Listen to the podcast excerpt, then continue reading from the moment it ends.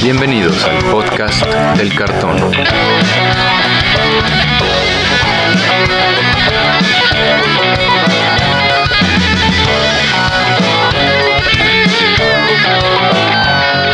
Arrancamos. ¿Qué tal amigos? Bienvenidos de nuevo al podcast del cartón, el podcast donde platicamos sobre todo lo que tiene que ver con el juego Magic the Gathering.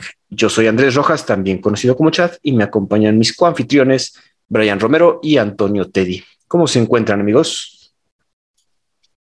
Hola, ¿qué tal muchachos? ¿Todo en orden? Muchachos, pues anonadado de las últimas noticias de Magic con este anuncio de un nuevo formato exclusivo para Arena que está volviendo locos a jóvenes y viejitos. jóvenes y viejitos especialmente. Estamos hablando, bueno, en este episodio vamos a hablar de muchas noticias y muchos productos que no hemos hablado en nuestros episodios anteriores y queremos tocar en este episodio. Para empezar, vamos a hablar, como dice Brian, del formato exclusivo digital que se llama Alchemy el cual básicamente es estándar para Magic Arena, pero con cartas exclusivas digitales, ya saben, esas cartas que tienen mecánicas exclusivas para que se pueden llevar a cabo en formato digital y donde va a haber rebalances de cartas, como habíamos mencionado hace unos cuantos episodios en el evento que se llevó a cabo de Mirror Mirror, donde rebalanceaban cartas baneadas, ¿no? Como Omnat, Teferi, etcétera, etcétera. E, es, el tema de Oco, de, la corrección digital que hicieron de Oco y de estas mecánicas donde tú buscas cartas. Es correcto, Teddy. Okay. ¿Te acuerdas que rebalancearon ahí Oco, rebalancearon Teferi? El Teferi de cuatro, ¿no? En lugar de tres. Es correcto. Entonces, lo que sucede ahorita con Alchemy, Alquimia, para nosotros aquí en México, es que Wizards va a poder rebalancear cartas que considere problemáticas, aumentarles costos, quitarles poder, aumentarles, como dices, fuerza o lealtad en algunos. Y esto, por ejemplo, nos dieron el ejemplo de un par de cartitas, como por ejemplo Esicas Chariot, que una carta rebalanceada sería que nada más ponga un solo gatito en vez de dos, pero también le cambian su costo de crew, el cual antes era cuatro, se reduce a dos, reduciendo un poco este, el poder de esta carta, ¿no? Que también cartas que especialmente están dando problemas en estándar y que mantienen el metajuego, bueno, y la gente quejándose básicamente. no es como que estén impresas en papel y la gente tenga que jugar con ellas, ¿verdad? Es correcto. no, Teddy, pero no estás viendo, no estás viendo más allá. La, desde Trono del Drain, estándar tenía el problema de que se estancaba y se estancaba muy feo en que los decks eran iguales. Entonces, ahora con la idea de este Alchemy es que si eso llega a pasar en estándar, pues cada mes esté cambiando, porque la revisión de el rebalanceo de las cartas va a ser cada mes. Entonces, pues el, el formato puede estar cambiando en algo que, según yo, no te sale tan caro como jugar físico. Oye, pero esto no sería una fractura bien grande dentro de la ¿cómo, cómo decirlo dentro de la concepción que tenemos como el juego? O sea, porque ustedes saben, ¿no? Que yo no juego eh, de forma digital. O sea, mi, acercamiento más digital es mi cámara y Discord, pero yo no juego estos formatos.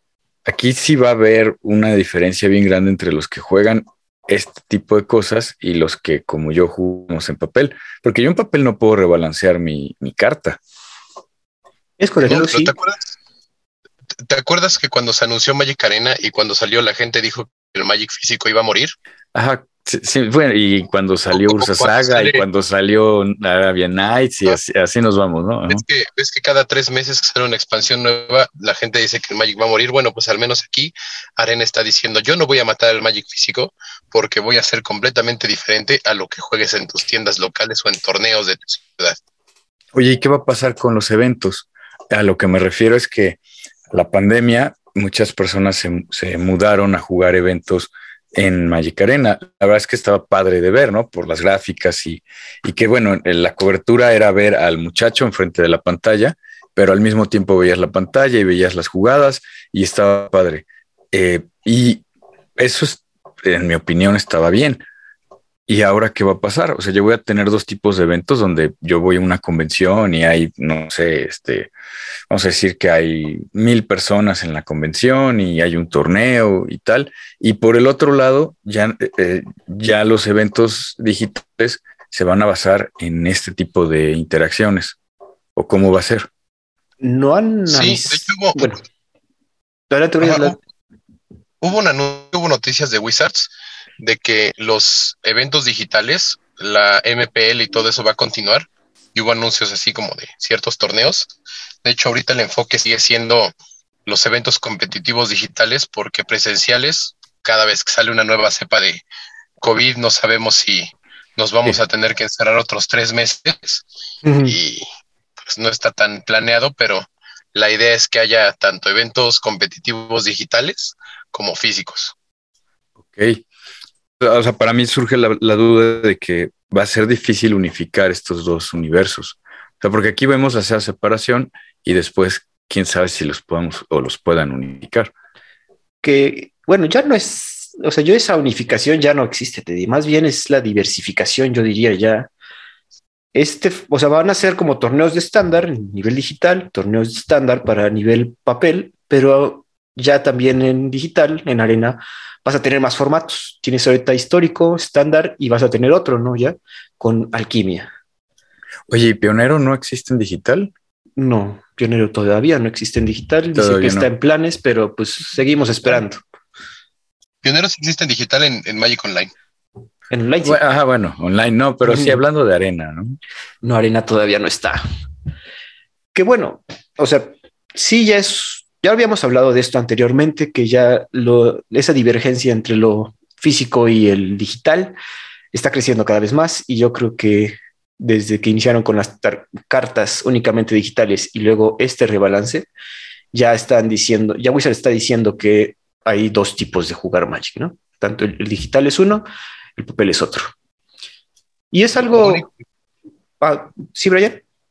El, único problema que yo le veo es que los jugadores competitivos de Magic ahora van a tener que hacer doble gasto para jugar físico y digital. Ah, claro. Sí, no. Y digo, la economía de Magic Arena, como sabemos, no es muy amigable.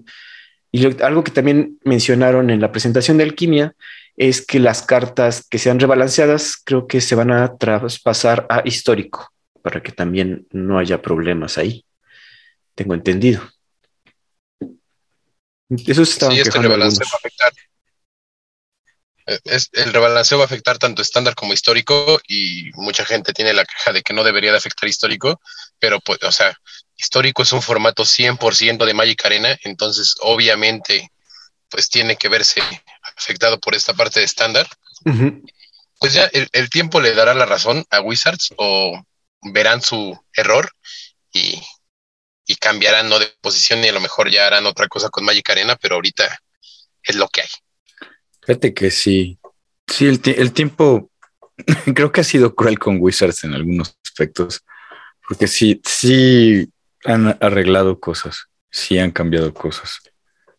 Yo lo veo como algo bueno, especialmente para los streamers. Como dices, Brian, muchas veces estándar se estancaba y perdían viewers, los mismos streamers se quejaban, o sea, seguían jugando por, por deber, casi es su trabajo, pero perdían viewers porque estos perdían el interés, ¿no? En cambio, si tienes estos rebalances al mes, puedes mantener esa, ese interés en los decks que vas armando y incluso puedes armar nuevos decks, ¿no? Fíjate, chat, que sí, es, es otro monstruo, es otro tipo de, de, cosas, ¿no? El, el, que se dedica a streamear y sobre todo las personas que consumen streams, sí, sí es un mercado diferente y sí, debería de ser tratado de forma diferente. Digo, yo lo que he leído de los streamers es de que esto es un cambio bueno para ellos porque sí llega a ser tedioso estar jugando estándar feo, estándar Throne of Drain más de dos años, entonces que se pueda rebalancear es, un, es una ventaja para ellos. Fíjate que sí, se han dado condiciones muy particulares, ¿no? De entrada, ese Throne of Drain tan largo y luego la pandemia creo que tampoco los ayudó. Además. Pero bueno, como dicen, el tiempo dirá. Veremos qué, qué sucede con este formato nuevo digital. Si, tiene, si ustedes van a jugarlo, por favor avísenos y comenten acerca de ello. Ah, por cierto, muchachos, antes de que pasemos al siguiente tema, Ajá. dejando el, el alquimia atrás, yo me emocioné mucho hoy en la mañana Ok. porque no sé si vieron que Netflix fin sacó así como eh, lo que viene en el 2022, su catálogo, No vi todo, pero sí. y dentro de las cosas que vienen, ya viene anunciado para el siguiente año la serie de Magic the Gathering. Ya por fin, después de ser anunciada hace como dos, tres años atrás, creo, ¿no? No, hombre, la, la primera vez que anunciaron que se iba a trabajar en una serie animada de Magic tiene como ocho años, tiene muchísimo tiempo, pero pues ya por fin ahí ya apareció que el siguiente año ya vamos a tener algo animado de Magic, eso significa que a gastar más dinero. A gastar. Va a ser, va a ser animada, entonces. Sí, yo creo que sí. No, de- eh, bueno, no sé si ustedes han visto la de Arkane, la de League of Legends. No. ¿Qué, qué- qué te pareció, Brian? Está muy buena. O sea, sí la ves y te dan ganas como de jugar League of Legends, ya cuando ves que no tiene nada que ver y te toca enfrentarte con el muro de niños rata, a lo mejor y pierdes el gusto, Tienes el Pero- gusto. pero sí llama mucho al juego. Yo espero pase lo mismo con Magic y más si la animación va a ser como sus trailers últimamente que han hecho, porque está impresionante, ¿no? O sea, la, la última que fue de Crimson Bow, el último video que sacaron, se, se ve muy, muy padre. Sí, impresionante, eso sí, el trailer está increíble.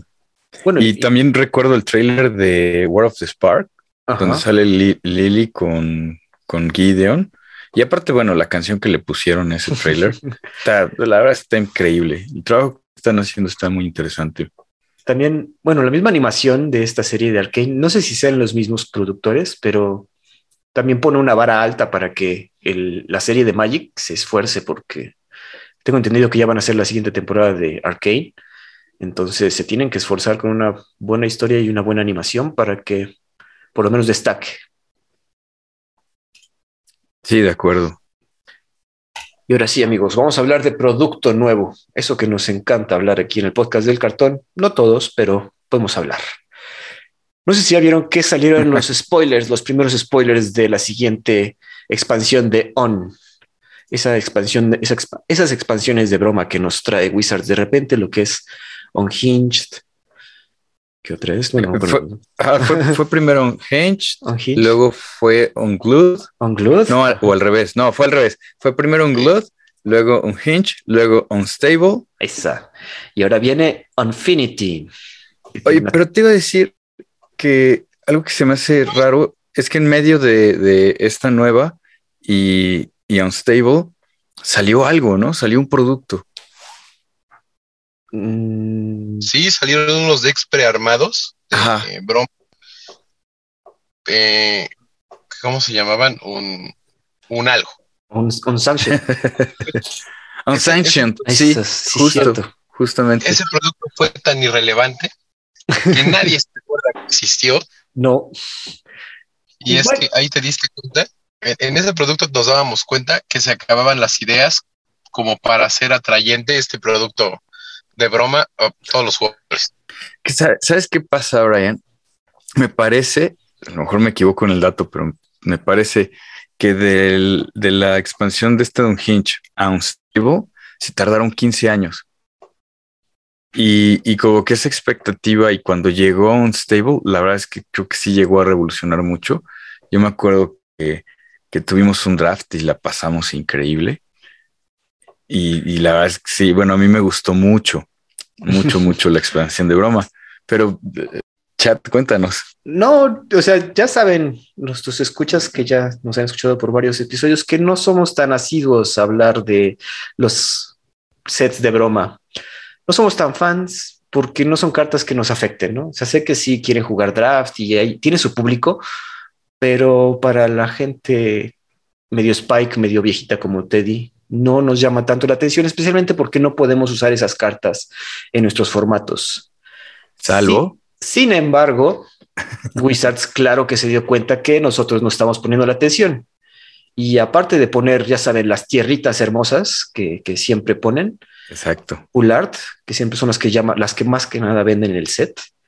En esta ocasión nos trajeron Shocklands para empezar. Shocklands Full Art con temática del espacio. Creo que no, ya habíamos mencionado eso, pero la temática de este set es de que tiene que ver con el espacio, ¿no? Y tiene varias tierritas full art muy bonitas. Bueno, ya saben, se imaginan las montañas, todas labiantes, bosques, todos raros, islas, incluso ahí en el espacio.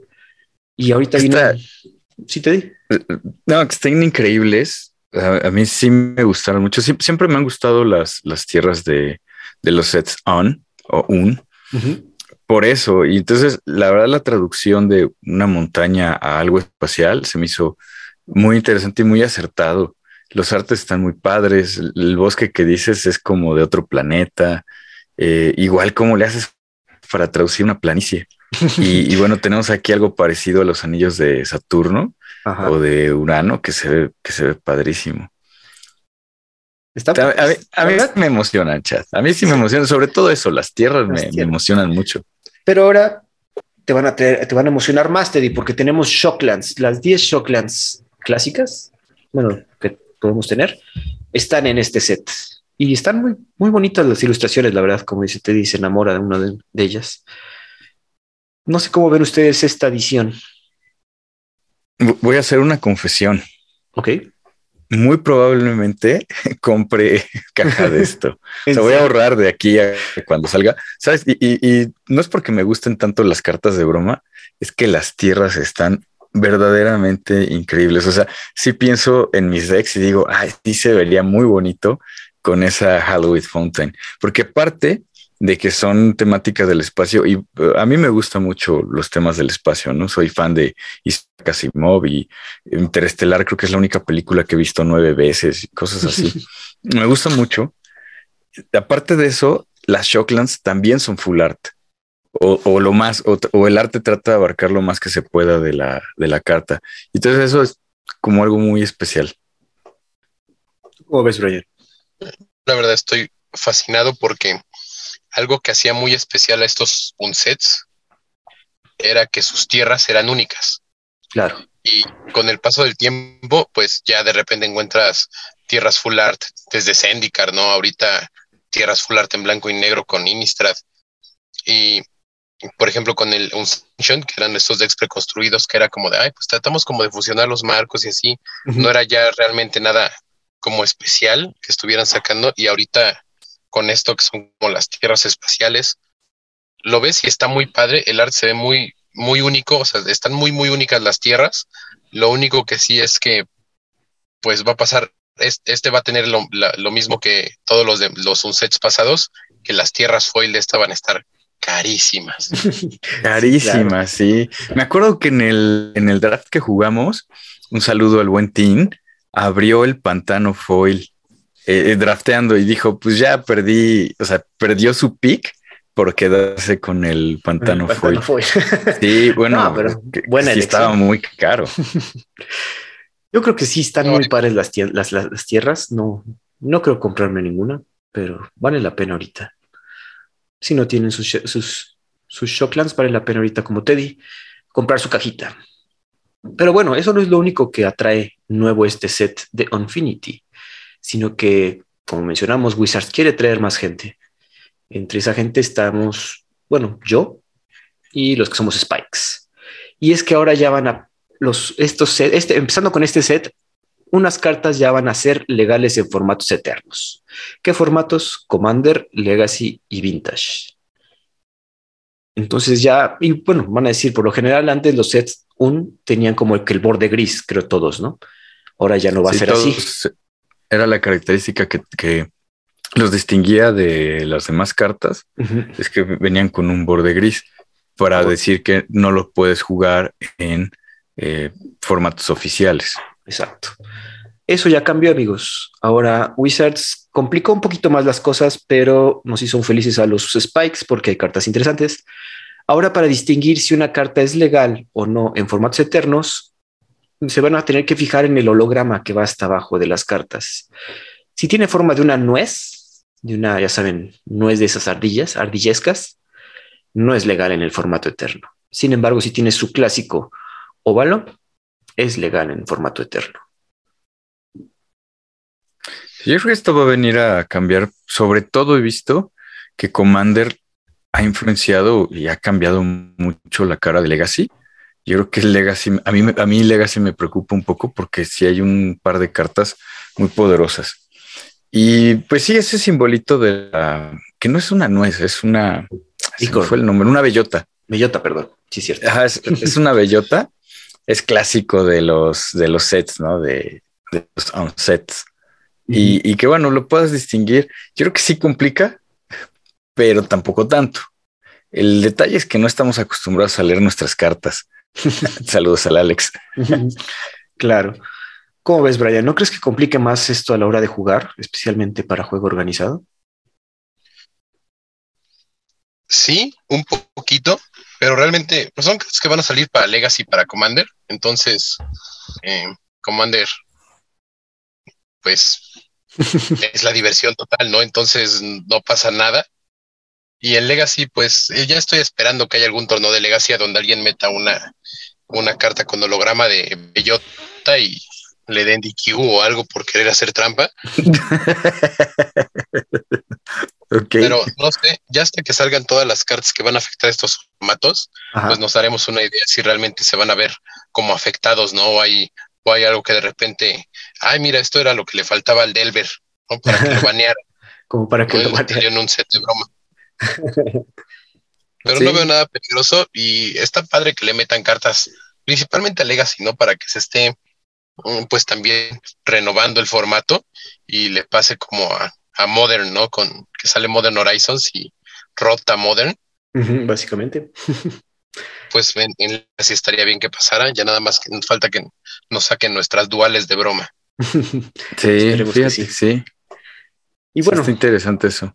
Nos dieron unos spoilers para que podamos ver qué cartas podemos esperar en este set. Por ejemplo, una carta con una bellota se llama Killer Cosplay.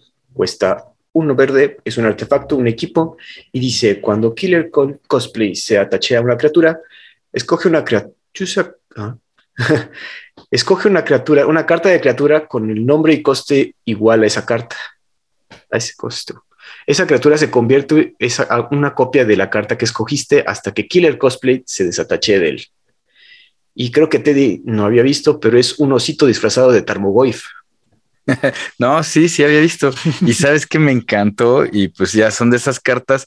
Esa carta y las tierras me pusieron a dudar porque el flavor text, eh, como algunos escuchas ya saben, colecciono este tipo de detallitos acerca de Hans y de Safir Dotter y, y el show con el, el Urgoif, Lurgoif y, y, ahorita con el Termogoif y ya ven que soy muy fan del Termogoif.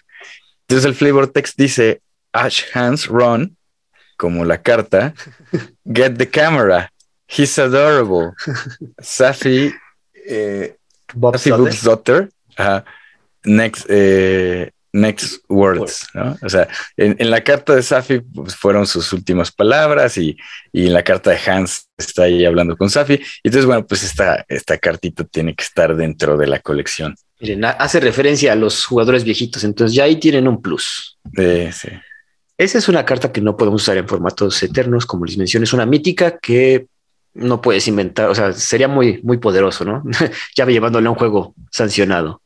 Sin embargo, nos mostraron otra carta que a mí me resultó mucho y se llama So in Half, cortar a la mitad. Cuesta uno negro y dos incoloros, un instante. Este sí es legal. Y dice Destroy Target Creature, destruye la criatura objetivo. Si esa criatura muere de esta forma, su controlador crea dos tokens que son copias de esa criatura, excepto que su base, su poder de base y su defensa son la mitad de la carta original. Redondeando hacia arriba. Eso, no se les olvide. Y este es un cartonzote, amigos. este es el que nos está llamando la atención a los Spikes porque es el doblador de criaturas más barato que habíamos visto en mucho tiempo. Literalmente doblador, porque So este, tiene una, este, una, ¿cómo, se llama esto? Una sierra. ¿no? Es decir, una sierra que los parte a la mitad, entonces los va duplicando. Eh, comentábamos, ¿no? Comentaban que es el, ¿cómo se llama tu amigo? De todos. Eh, el que te gusta que es rojo, que cuando ah, entra. Por eso, por eso, nos emocionamos todos en Twitter, porque gracias a esta carta, tu Dockside Distortionist vale por dos, el desgraciado. sí, se va a poner muy loco porque vas a tener dos triggers, ¿no? Vas a tener tres triggers. Vas a tener tres, ajá, vas a tener Entonces, ya uno ya está aquí curioseando cómo van a poder sacarle más jugo a esta carta porque sí está poderosa, amigos. Al, al ver, al buen visto del, del podcast del cartón, no, no sé cómo vean ustedes. No, a, mí me encantó.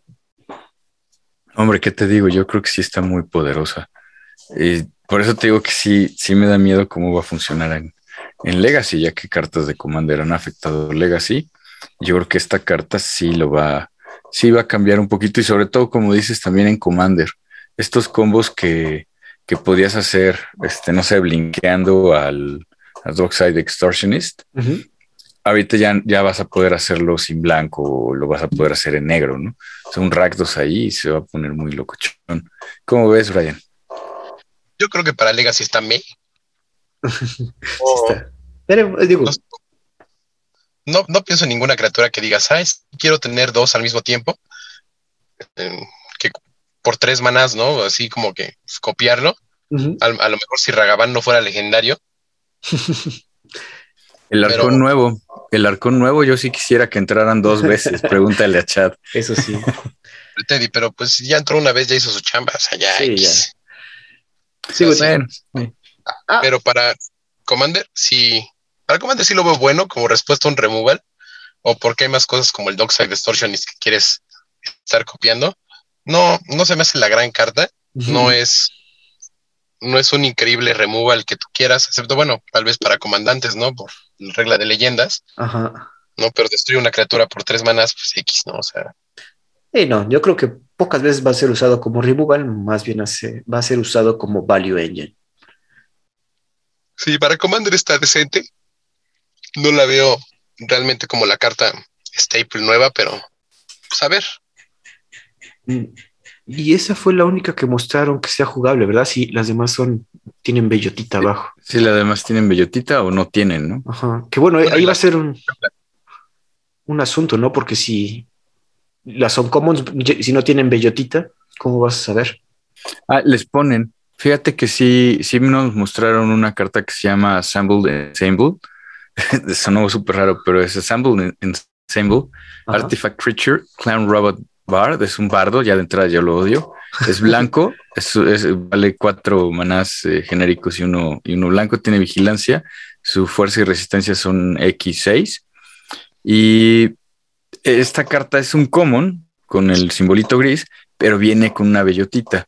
Y la de Sewing Half eh, es negra y es, es, rara y viene con el óvalo en el, en el holograma. Sí, tienes razón. Sí, yo vi que le ponen a Son Commons. Tienes toda la razón, Teddy. Pues no sé, otro comentario final acerca de este set, amigos. Ya que salga, ya lo quiero ver. Sí. Hay que, juntar, dinero para una caja. Voy a comprar una caja y la vamos a draftear, Teddy. Eso estaría muy padre, porque tengo ese recuerdo muy bonito de, aquella tienda y, y, la verdad es que es muy divertido. La pasas bien. Ay, ¿saben cuál es el asunto? Que ahora Vamos a tenerle que poner atención a los spoilers de esta expansión también. sí, cara. Sí, pues es una más. Yo, yo sí estoy emocionado con las tierras. Y te digo, a lo mejor es, sí voy a buscar hacerme, sobre todo a lo mejor de las Shocklands que más juego y que me gustaron. Y, sobre todo de, de Unstable me, me encantó y, y, repiten la fórmula de cómo es una, cómo es una tierra full art eh, y estas son, son iguales. Eh, hay dos variables, ¿no? La que es totalmente full art y, es la otra que tiene como el símbolo de maná ahí abajito. A mí me gustaron las que son totalmente full art y me llamó la atención que todas son de Adam Paquette. Adam Paquette ha estado ilustrando bastantes tierras últimamente. Las últimas promo que sacaron de Wasteland y de Street Mine son de él. Entonces está, está padre.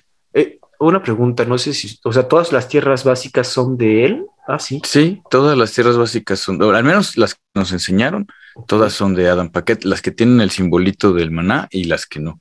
Es, raro cuando pasa eso, Pues no, fíjate que mm, las, las versiones anteriores, todas las anteriores, bueno, sobre todo un stable, todas fueron de John Avon. Pero bueno, avanzando también, como siempre, Wizards quiere aventarnos mucho producto, ya sacó nuevo Secret Lair. Vamos a hablar rápidamente acerca de ellos. El primero de ellos, como mencionamos hace rato, es sobre Arcane, esa serie de League of Legends que salió en Netflix y nos trae dos Secret Lairs, uno de tierras completamente, se ve que son las tierras que aparecen, bueno, paisajes que aparecen en la serie, y cuatro cartitas, dos de ellas importantes, otras no tanto, pero que tienen imágenes igual de la serie. Para empezar, tenemos un Path to Exile, Unstable Harmonics, el cual sería un poderoso Ristic Study, The Hexcore, supongo que es un artefacto importante en la serie, eh, es un Trandynamo para nosotros, la gente de Magic, y Counterflux, un counter clásico y set que no se usa tanto. Yo creo que lo más destacable es el Ristic Study, no sé cómo ven ustedes, amigos. Hombre, por mucho. La verdad es que hasta la ilustración está bien padre, pero yo me considero, no me considero, soy totalmente neófito y ni siquiera podría ser neófito porque no soy nuevo. No conozco absolutamente nada de League of Legends o de eso, ¿no? De League of Legends. Ajá. No, no, no sé nada. Y la verdad es que me he mantenido muy alejado, pero ah, en cuestión de arte se me hace como fresco, diferente. Y esta idea que, que es retomar un poquito lo de Icoria y que le ponen otro nombre, pero abajito es el nombre de Magic. Está padre. Eso, eso sí me gustó y me gusta, me gustó mucho el Rustic Story. Sí, sí, está muy relevante porque he visto poco, pocas reimpresiones y, y no es tan accesible. Exacto. Yo nada más veo que este Secret Lair es si eres, si juegas Magic y por alguna razón te gusta mucho League of Legends, pues y le quieres como que combinar un poco, pues ahí está. Lo único que me, gusta de este Secret Lair es el Ristic Study y, únicamente porque está carísimo para conseguirlo de otro modo. Claro. no, pero pues de ahí en fuera está súper me. Sí, también digo, las ilustraciones están padres. Creo, tengo entendido que son pantallazos directos de la serie, Brian, o soy yo. No estoy seguro, creo que sí. Tal vez me faltó ponerle atención a la serie. pero sí, sí, creo que son, es lo que estaban quejándose en otros lugares, pero pues digo, la carta vale la pena solo por el Christic Study. sí, ese, ese Secret Lair. O sea, creo que te conviene comprar ese Secret Lair por el Ristic Study y no sé, cambiarlo de más o venderlo si quieres, pero es no, no me gusta que este tipo de cartas que hace falta que se reimpriman más para todos los que juegan Commander y les gusta estar cada turno con que le pagas el extra. pues, lo pueden conseguir. No, yo esperaba verlo como en un en Commander Legends, pero pues ya está en Secret Lair, entonces pues te va a salir más caro. Sí, menos es nada, es lo bueno. y el siguiente Secret Lair como sabemos, Wizards ahorita trae una fijación con los vampiros, ya hablamos mucho de ellos, ya hicimos hasta nuestro top de vampiros en el podcast del cartón, y nos suelta un Secret específicamente de Drácula. Welcome to Castle Drácula, el cual trae tres cartitas muy buenas, yo creo, muy relevantes, que también manejan esa, como dices, en esa mecánica de Icoria de ponerle un nombre diferente al que conocemos en Magic. Por ejemplo, trae Hunger of the Ancient One, el hambre del antiguo, ¿no? Y es básicamente un exquisite blood, que es el encantamiento que dice que cuando un oponente pierde vida, tú ganas esa cantidad de vida. Una importante reimpresión, creo que esta carta estaba rondando arriba de los 40 dólares. Y también nos trae Pirexian Tower en la forma de Dracula's Thumb, una tierra legendaria que, como sabemos, la giramos, sacrificamos una criatura y nos da dos manas. Dentro de estas dos cartitas nos van costando cerca de 70 dólares. Y aparte trae un Night's Whisper, una siempre útil carta de color negro para jalar cartitas. Que también estaba como en 8 dólares, ¿no? Es un común. 4 dólares. yo conseguí las mías en 4, no sé si ha subido. Y las conseguí en 4 porque se reimprimieron y bajaron. Y, luego han vuelto a subir. Si, si buscas de la, de la expansión original, creo que es Fifth Dawn. Eh, sí, están, están más caras de 4 dólares. Puro vario en este Lair, yo creo. Vale la pena, no sé. Por general están en 35 dólares. Digo, solo por el Exquisite Fireball y Phyrexian Tower ya estás ahorrando por lo menos 30. Sí, coincido, Chad. esta, este en particular es para los amantes del color negro y que aparte te dan unas tierras básicas que a mí se me hace que están muy padres. Mm, las ilustraciones están muy padres, todo con temática de Drácula, pero sí esas tres cartas están, están muy bien. ¿Es el, ¿Es el Secret Lair más redituable si piensas en comprar cartas sueltas o el Secret Lair? Este te conviene muchísimo más comprar el Secret Lair, aparte de que vas a tener pues esta versión de Drácula, entonces también viene para los coleccionistas que dijeron, voy a juntar todos los box toppers de Crimson Bow, pues ahora también este Secret Ahí les va otro. Sí, ahí va otro. Y está, está bueno, los dibujos, este, Teddy, tú que eres más asiduo al horror draculesco, ¿cómo los ves tan, tan, tan buenos? no, están padrísimos. Esta del encantamiento. Eh, eh, sí, el exquisite eh, se nota mucho el trabajo de óleo. se ve de óleo como una pintura clásica. están padrísimos. O sea, no soy fan, no soy tan fan de los vampiros. Sí me gusta mucho Drácula y aún así te puedo decir que el trabajo es excelente. Está muy padre. Puro value en este. El siguiente Secret Lair es de un personaje conocido de Magic, aquel homúnculo ojón que siempre está perdido. Feeble Tip, completely, utterly, totally lost. y son cinco cartas que si las juntas crean como una todo un espacio de ¿Se acuerdan de esos libros de Buscando a Wally? buscando a Wally, justo te iba a decir que es, Buscando a Wally, pero ahora es Buscando a Feeble Trip. A Feeble Trip, pero están no sé cómo, a mí no me gustan tanto, hasta se pierde mucho el texto en estas cartitas. Digo, como, sabe, como bien sabemos, cuando compras Secret Lair y los quieres jugar, es para mamasearlos más que jugarlos. Es para verlos y disfrutarlos. ¿Sabes qué está súper interesante? Que los que comparten color parece que forman eh, como un panorama, ¿no? Como, un paisaje completo. Eso me gustó mucho. Las cartas que incluye este Secret Lair es el Pato Exile, que no sé qué les dio, que ahora están imprimiendo Pato Exile por todos lados. Está bien, o sea, se agradece. Pues, es un buen removal. A mí me gusta mucho. Tenemos Frantic Search, que es un instant que te permite robar dos cartas, descartar dos cartas y destapar dos tierras. Perdón, destapear tres tierras. Eh, Intruded Alarm, que es un encantamiento que tiene mucho tiempo que, yo no veo que lo reimpriman. a lo mejor me equivoco, pero, pero tiene mucho tiempo que no lo veía. Y tenemos Well of Lost Dreams, que es un artefacto de cuatro manadas, que cuando ganas vida puedes pagar X y el chiste es que robas X cartas pagando X si ganaste vida. Nadie lo eh, conoce. es que fue un encantamiento, creo que venía en el deck de Oloro. O sea, imagínate, de los primeros commanders. Y tenemos esta, esta otra que se llama Sheldock Isle, que es este, es, un Haraway, ¿no? Es una tierra que, que, es, un Haraway y está padre. están padres.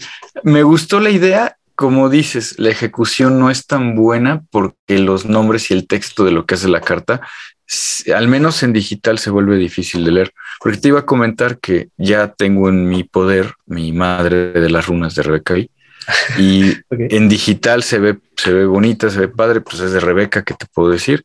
Y ya cuando la vi en vivo, me fui de espaldas. O sea, está increíble. ¿Tú cómo ves, Brian? Mm, yo, yo realmente esperaba que cuando, cuando recién vi las, las ilustraciones sin leer qué cartas eran, pensé que todas iban a ser como tierras para que se fusionaran así como el mapa. Y luego, luego me vino así a la mente, ah, pues es que una puede ser Richard Port, la otra, este Sheldon Kyle, ¿no? Cosas así. Y dije, ah, sí se ve padre. Y luego cuando vi que era un Pato Exile, que era un Frantic Search, dije, ah, ok, no se ve ni, ni, no te da ni siquiera la idea de la carta que sea. Pienso que en general el, este Secret Lair es basura. ok. No, no, no, son, cartas que digas, ah, ¿sabes qué? Esto me hacía falta. Y, peor porque, por ejemplo, Pato Exile y Sheldo Kyle son cartas que juegas por cuatro.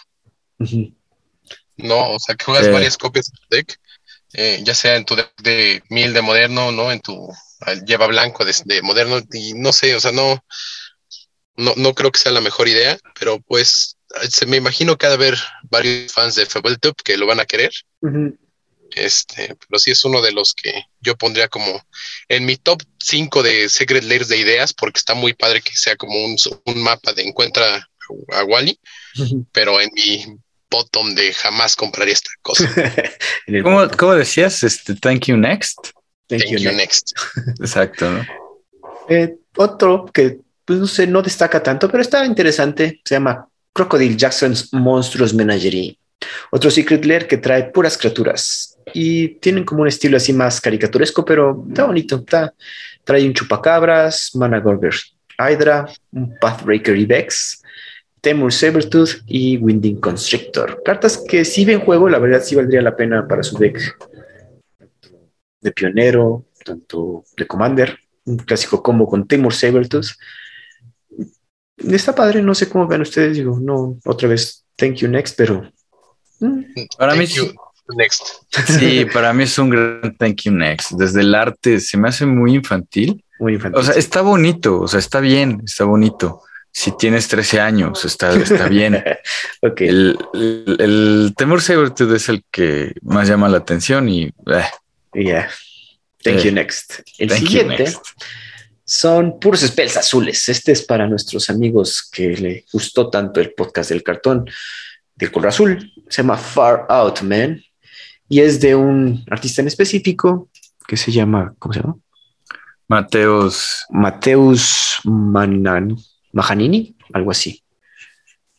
Y son puros spells azules, como les mencionamos, pero el arte, para que vean aquí, sí me gusta.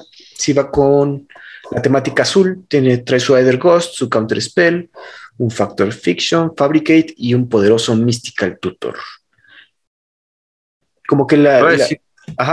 me, encantó, ¿no? Me encantó. Yo no lo había visto y no había visto este spoiler ahorita que lo estamos viendo para el, para el podcast. El Factor Fiction está padrísimo. El Fabricate, a mí, yo, a mí me gusta mucho Fabricate y soy muy fan del Fabricate original. El, artista ya murió. El, este otro está muy bonito. Counter Spell me recuerda mucho al Force of Will, al segundo Force of Will de Therese Nielsen. Aether Ghost está padre y el Mystical Tutor es una carta que mm, se sigue buscando y se sigue queriendo, que no baja de precio y que bueno, lo tengas junto a, o sea, lo, lo compras en el paquete y tengas tu Mystical Tutor con tu Counter Spell y tu Factor Fiction, yo creo que ya la armaste. Fabricate y Aether Ghost ya son de regalo, ya son extras y están padres, o sea, están y están bien, ¿no? Yo la verdad este Secret Lair a mí me hace molestar bastante porque el arte está increíble. Ajá. Pero es un muy mal spellbook de Jace. Ah, un poquito. Sí, sí, sí tienes razón, Brian, sí. No, sé, o sea, el spellbook de Jace traía el Mystical Tutor, el Counter Spell, el Factor Fiction. Sí, es cierto. y a Ethergust, y es como de bueno, o sea, yo preferiría un Negate a Ethergust. ¿no? Que, que, Negate lo voy a estar jugando para siempre porque sale cada expansión. Claro. Y, bueno, el Fabricate dices, ok, está padre, si juego Commander, nada más. sí, sí, es cierto. Yo lo vería mejor que un spell, Spellbook de Jace por bueno, como tienen los mismos el Edergust, yo creo que es una buena carta de Cyborgs, vale la pena para los, los Spikes. Pero estaba más barato, estaba más barato el Spellbook de Jace. Eso sí. Sí, bueno, no han anunciado el precio de este Secret Lair. Estamos asumiendo que todos van a costar más o menos lo mismo. A lo mejor ese sale más barato. Ya, cuestan 30 dólares los no foils. El, el, precio ya está, ese es normal. ¿Ah, sí? Sale, muchísimo más caro que un spellbook de Jace. Pues chale, pero es que sí está mucho más bonito. Eso sí, el Mystical Tutor ya de ahí, Yo no quiero tener la jetota de Jace ahí. Sí, no. Avanzando. tenemos un Secret Lair especial para Brian, que le encantan las tierras. En este caso nos sacaron pixelsnowlands.jpg y son tierritas snow covered de las básicas, ya saben, pero estilo pixeleado. Incluso traen hasta arriba sus botones de Windows para cerrar, expandir o minimizar la ventana. Mira, tienes razón. A mí me gustan mucho los Secret Lair de tierras. Sin embargo, eh, a lo mejor no soy tan fan de estas porque pues, no tuve computadora cuando estaba más joven y no tocó apreciar el arte de los píxeles más que en el Nintendo. El Nintendo. No, y pues me late, pero eh, la verdad de estas tierras nevadas a las que sacaron del Drain, Ajá, pues mejor las del Drain. eso sí. ¿En el Drain sa- salieron nevadas? Un Secret Lair de Drain. Ah, mira. Pues escuchas el podcast, Teddy? Fíjate que yo coincido con Brian. Este asunto del pixel poly o esta onda de, de- de la nostalgia forzada es para las, para las nuevas generaciones que veo que hay como una tendencia. Lo veo con, o lo vi con algunos alumnos y cosas así. La verdad es que no, no me gustaron nada y me gustan mucho las tierras eh, full art, porque estas son full art. Eh, voy a decirlo de esta forma. Es para al que le gusta. A mí, a mí no me gustó. Están bien padres. Si te gusta esta onda del pixel, date porque sí están, están muy chidas para eso. Eh, la verdad es que yo no lo compraría, pero, pero Mm. adelante, están, están interesantes. Y aparte son nevadas. Eh, Siempre sirven. Mira, amigos. mira, Teddy, citando al presidente de los Estados Unidos mexicanos, fue Chicaca. sí, no, Pues mira, también. El, el chiste es que para gustos hay, hay de todo, ¿no? Entonces, Eh, Bien sabemos que estos Secret Lair se dedican a ver, a hacer pruebas de qué podemos vender, ¿no? Y si se vende, Ándale. seguimos sacándolo. ándale, justo. Pasamos sin ver. Yo también no, no soy fan. Y bueno, amigos, vamos a hablar de lo que sería un- una primera vez para Secret Lair. Un deck completo de Commander en Secret Lair, el cual tengo entendido va a costar en alrededor de 100 dólares y los comandantes son... ¿Quiénes son? Ah, bueno, el primo de eh, Tip, que es, no sé cómo se menciona esto, Serendipity, que hace partner con otro ogro, otro cíclope, perdón, que se llama Okaun, Ojo del Caos. Entonces son partners y vienen 99 car- 98 cartas además. Aquí tenemos el de completo. La verdad, para, digo, y el estilo de, de arte es también estilo como caricaturesco, estilo, ¿qué será, Teddy? Como cómic. Es, Como es, es como estilo cómic de los años noventas, ni siquiera de los ochentas, como Bueno, del- pero creo que varía. Porque mira, sí tienes de los ochentas, sí tienes de los noventas, y tienes, ajá, tienes dos versiones de propaganda, por Ajá. ejemplo. y sí está más Y tienes dos, sí, sí, y tienes dos versiones de, de los, de los dos comandantes. Antes. Sí. Sí, uno Nada es más más psicodélico y el, y el otro un poquito menos. Está raro. Según yo, nada más va a venir una carta y va a venir ilustrada por los dos lados, entonces ya tú decides cuál usar. Ah, ¿en serio? Bueno, eso no Ah. sabíamos. Entonces vienen como por dos lados y tú escoges cuál, cuál mostrar. Oh, ¿Cuál te gusta más? ¿No? Y, y la verdad, esto se me hace la mejor idea, la mejor idea que ha tenido Wizards en su vida de sacar un deck de Commander completo como Secret Lair, porque el precio está bueno para todo lo que trae. Y, Sí, y, y me gusta mucho, ¿no? O sea, que sacan, o, sea, estas cartas dobles, la- las cartas que trae el deck, sí trae varias cosas que te sirven en más de un solo deck, que a veces te cuestan trabajo conseguir, por ejemplo, este pulgar de crack que subió un montón de precio y ahorita ya lo puedes conseguir en, en este deck, ¿no? Eh, varias tierras, ¿no? Que vas a jugar en otros colores, incluso en otros decks.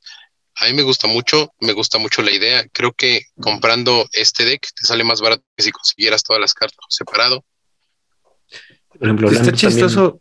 Lo- los comandantes, ahorita estaba viendo que salieron en Battlebone. Ajá. Son, son los partners originales de Battlebone. Y sí, sí, como dice, bueno, tienes un Gamble, tienes, o sea, Ponder Purdain, Serum Visions, Commander's Es- Plate. ajá, Commander's Blade. La verdad es que creo que es muy atinado lo que estás diciendo, Ryan. Si te sale más barato comprarte este Secret Lair con tus versiones súper extrañas, bien padres. Es set, así que ya saben que yo no lo voy a comprar, no le hagas feo, Teddy. pero está, está padre. Está padre. ¿Sabes qué? Si voy a juntar para, para un producto, entre comillas, premium, va a ser para la caja de, de Infinity. Infinity. Yo también, como coincido con Brian, digo, es buena idea, no sé qué. O sea, ya te está vendiendo Wizard decks enteros de Commander. Pero, bueno, ya lo hacía, ¿no? Pero decks enteros y pues está mejor que un preconstruido, mucho mejor que un preconstruido. Como decimos, tenemos por de entrada el gamble, entrada una carta de arriba de 20 dólares y trae su ronda, ¿no? Ronda, sí. Que, ha bajado porque lo reimprimieron, pero llegó a estar como en 30. Y también tienes Fabricate, tienes Chaos Warp, uh Temur Battle Rage, que no vale nada, pero que se me hace una carta muy útil. Middle the Mixture. Perdón, Shadow Spear. Shadow Spear. Academy Ruins. son muchas cartas muy buenas que tienen uso en otros lados y o sea, si ya te vas a gastar en, comprar un, un Commander, este preconstruido está padre. Aparte, ni siquiera se sabe cuánto van a valer sueltas estas cartas dobles que va a traer. Y van a estar caras. Sí, que no van a ser todas, pero está muy bueno, ¿no? Que estén ahí. No, pero todas van a ser con el arte del Secret Lair, es lo que tengo entendido. Entonces, por ejemplo, el ¿Todas? sí, es el asunto. O sea, todas estas cartas que estás viendo van a traer el arte que está que están promocionando. Entonces, digo, el ponder que va a traer va a estar caro. Va a estar dificilísimo de jugar contra eso. El counter spell que trae también va a estar caro. O sea, ahorita tenemos, ahorita nos sacaron como nada más la lista con los precios ahorita que tenemos de las cartas, pero ese Secret Lair fácil se va a duplicar o triplicar el precio. Sí, sobre todo porque no existe ese arte en otro lado. Y, no y estaba viendo Stitching Time, ¿no? el de tirar el de tirar este volados. Volados. No sé, aquí ya me cambió un poquito la, perspectiva porque si, si todas las cartas van a tener ese arte, realmente va a ser muy difícil de jugar. Pero de jugar como de que ah, está muy de jugar, o sea, de jugar, no, no porque esté caro, esté barato, porque no entiendo lo que dicen las cartas. O sea, no son cartas que, que puedas ver y que digas, ah, sí es esta. Sí, no. Y también, ya si lo compraste, yo lo, mantendría ahí armado para nada más. De repente voy a sacar al Feeble Tipi. Digo, no, no, es Feeble Tip, pero a los ojones, son los ojones. A los ojones, ajá. Humúnculus y, y, Cíclope, ¿no? Cíclope. Sí. sí, sí. Pero bueno, amigos, ¿qué nos falta hablar? Ah, un producto que ya habían anunciado y nosotros lo mencionamos así de pasadita. Ahorita ya informaron más acerca de qué es lo que va a traer y es el Innistrad Double Feature. Ya vamos con los Secret amigos, ya podemos avanzar con lo que sí nos interesa, bueno, en teoría. ¿Qué es Innistrad Double Feature? Son una caja básicamente que trae menos cartas que una caja normal de estándar, pero que las cartitas están en blanco y negro, estilo película antigua, y trae cartas tanto de Innistrad Midnight Hunt y Crimson Bow. Este set está específicamente hecho para draftear para que Están fusionando las dos, las dos últimas expansiones, ¿no? Sí, exacto. Y por ahí se rumoró, o estuvieron lanzando un falso spoiler, ¿no? Del poderosísimo Snapcaster Mage. Sí, puros que, falsos spoilers. Que resultó ser falso, ¿no? Puro falso spoiler. Sí, no. En teoría, este producto es como comprar caja y media, porque acá sobre trae dos raras, una de cada una de Crimson y una de Midnight Hunt. Ajá. No, el, arte especial. Creo que este es, este producto premium es completamente exclusivo para, pues que lo draftes, ¿no? Y vivas la experiencia de draftear los dos sets en una sola caja, con dos raras sobre. Pero de, todos los productos premium que ha sacado Wizards, este se me hace el me. el más cucho. Te voy a decir, está feo, o sea, está, feo, perdón. Está difícil también de distinguir las cartas, ¿no? Muy difícil. Y cada carta viene con un marco alrededor del color de la carta. Pero mm. híjole, no sé, está bien difícil de, entender. Sí, digo, sí, sí. ¿Cómo, que, nos disculpe, que nos disculpe Maro que nos esté escuchando, pero francamente, eh, si quieres mi dinero, esta no es la forma de conseguirlo, y menos si lo vas a sacar dos semanas antes de Kamigawa. Sí, exacto. Y creo que justamente latinaste el gran problema de este, de este producto. O sea, si lo hubiera sacado ahorita, a lo mejor con el, ¿cómo se dice esto? Con, con toda la emoción que tienes de estar abriendo sobres y cajas y eso, órale, échame una de estas. Pero ya dos, tres meses después, eh, ya no quiero, ya no quiero vampiros y hombres lobo, ya quiero japonesitos y ninjas y samuráis. Bueno, para nuestra audiencia, este producto va a salir el 28 de enero, entonces sí, tienen razón todos. sí, creo que se les pasó ahí la fecha.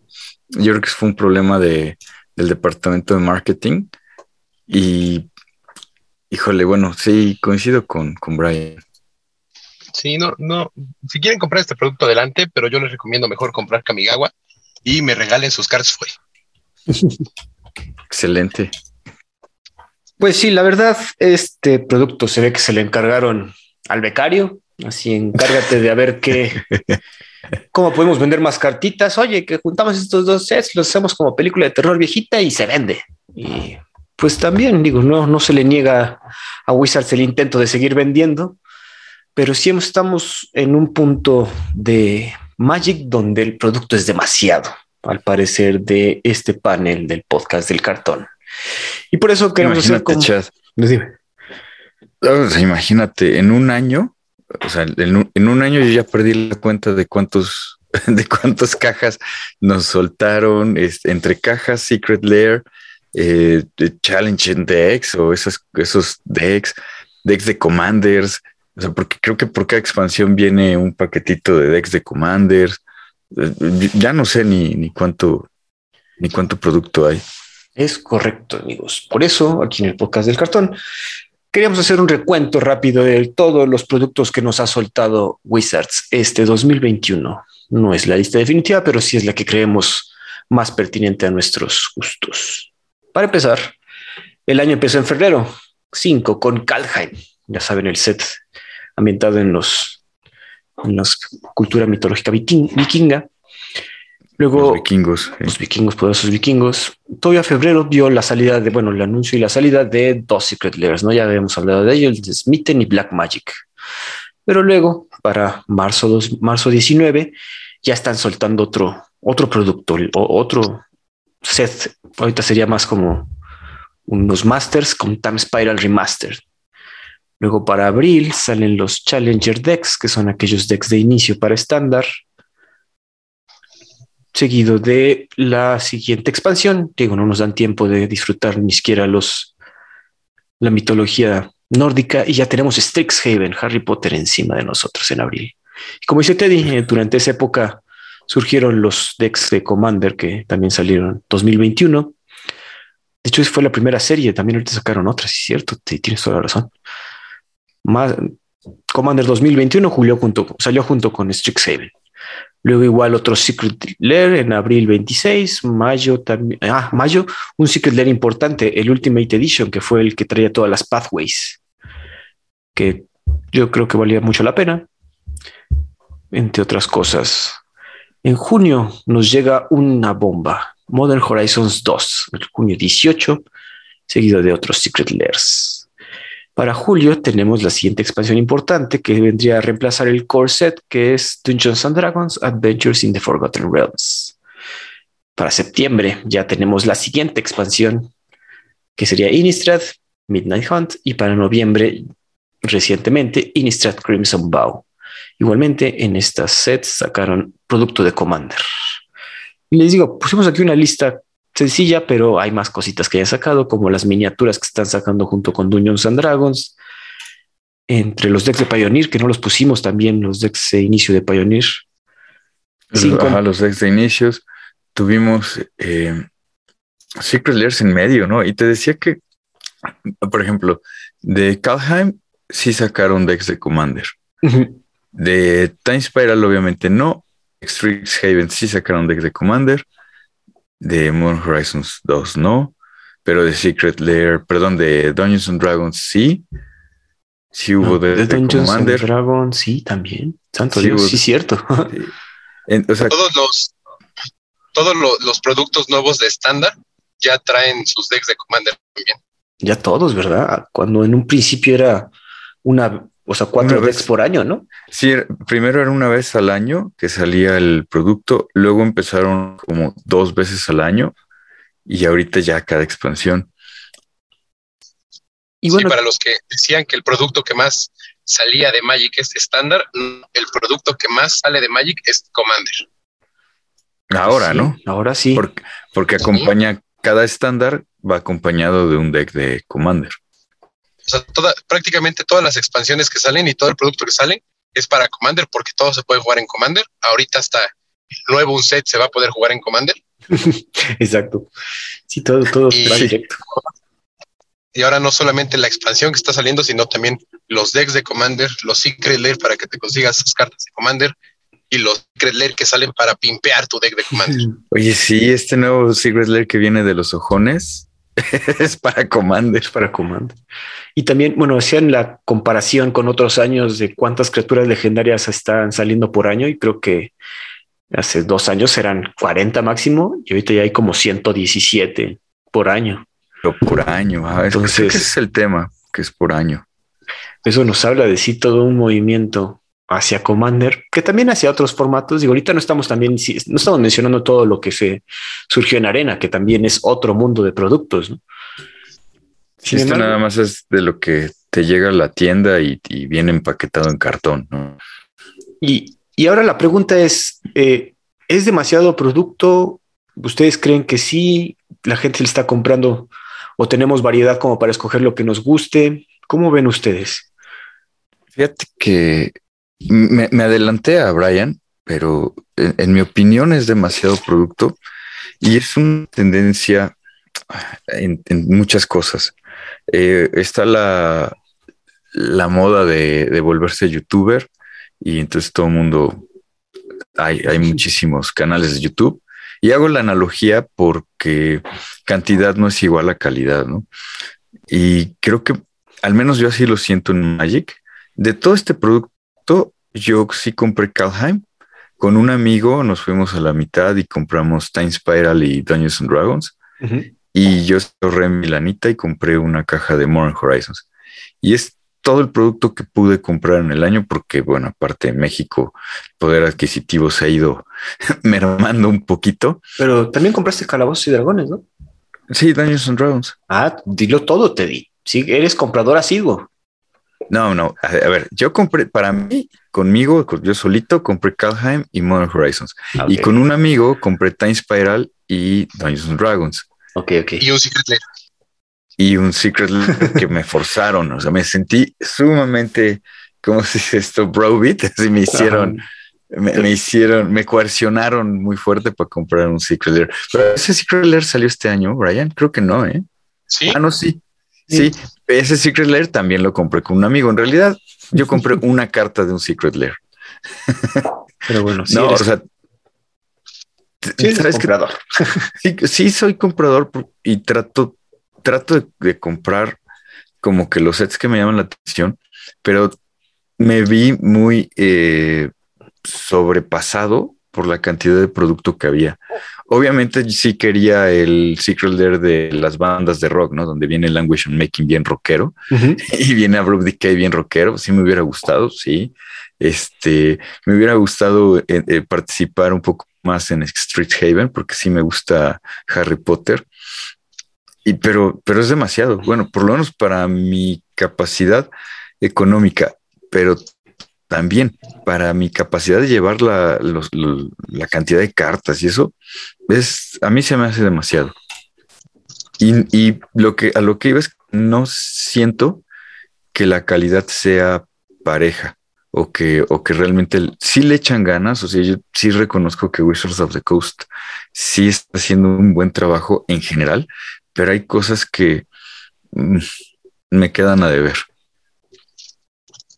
Bueno, y estábamos hablando también que debido a tanta cantidad de productos, incluso ha habido más diseños, más malos diseños, o sea, errores de diseño en productos por esa misma carga de trabajo, yo creo. O sea, lo bueno es que da trabajo. Podemos agradecerle eso a Wizards, entonces da más trabajo a diseñadores, más da más trabajo a, a gente que dibuja. Entonces, por lo menos algo ahí bueno sí, fíjate que sí he visto más, más artistas nuevos o no tan conocidos. Ya está chido. Brian, ¿tú cómo ves esta cantidad inmensa de producto que sale al año?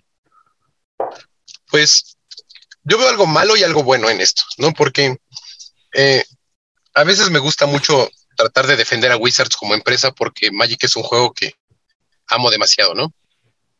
Pero, por ejemplo, si, lo vemos desde el punto de vista de el coleccionista de Magic, el que le gusta jugar todos los formatos posibles para que si hay un evento de Commander, uno de Modern, uno de estándar o así puedas ir y jugarlo, pues es súper complicado que estén sacando tanto producto porque significa estar gastando prácticamente cada mes eh, una cantidad ya fuerte, ¿no? En, Magic para poder estar consiguiendo todas las cosas que necesitas. Ya si eres alguien controlado, que conozco muy poca gente así. ok. De los que dicen, no, pues es que yo nada más juego Magic competitivo, entonces yo nada más necesito mis cartas que para estándar o para modern. Y ya, ¿no? O los que dicen, no, pues yo juego súper casual, juego Commander, me compro una o dos cartas cada vez que hay un lanzamiento nuevo y con me basta pues está bien, ¿no? Porque no están sacando muchísimo producto para ti, sino que están sacando más producto para cubrir como todas esas bases. Eso es importante, porque tanto producto tiene que estarle llegando a diversos, a diverso target, ¿no? Digo, ¿no? como dice Steady, es cierto tipo de consumidor. Yo soy un consumidor más recatado, más singles, más lo que necesito. No me hago, dejo llevar tanto por los secret layers, pero sí hay gente que quiere tener su secret layer todo, bueno, su deck de commander todo pimpeado, foileado. Saludos a todos los atascados que conocemos. que sí, sí, o sea, ahí los mercados están. El asunto es si, si se, se da abasto, que bueno, los números hablan bien, ¿no? Hablan que sí se está vendiendo tan cantidad de producto, entonces, a pesar de que ciertos consumidores se sienten abrumados, yo creo que les está saliendo bien hasta cierto punto. Este que ahorita que lo mencionas, me cayó un poquito el 20, ¿no? Como que la estrategia ha sido, en lugar de, de agarrar un, un, solo nicho y cubrirlo, es vamos a pegarle a todos los frentes posibles. Mm.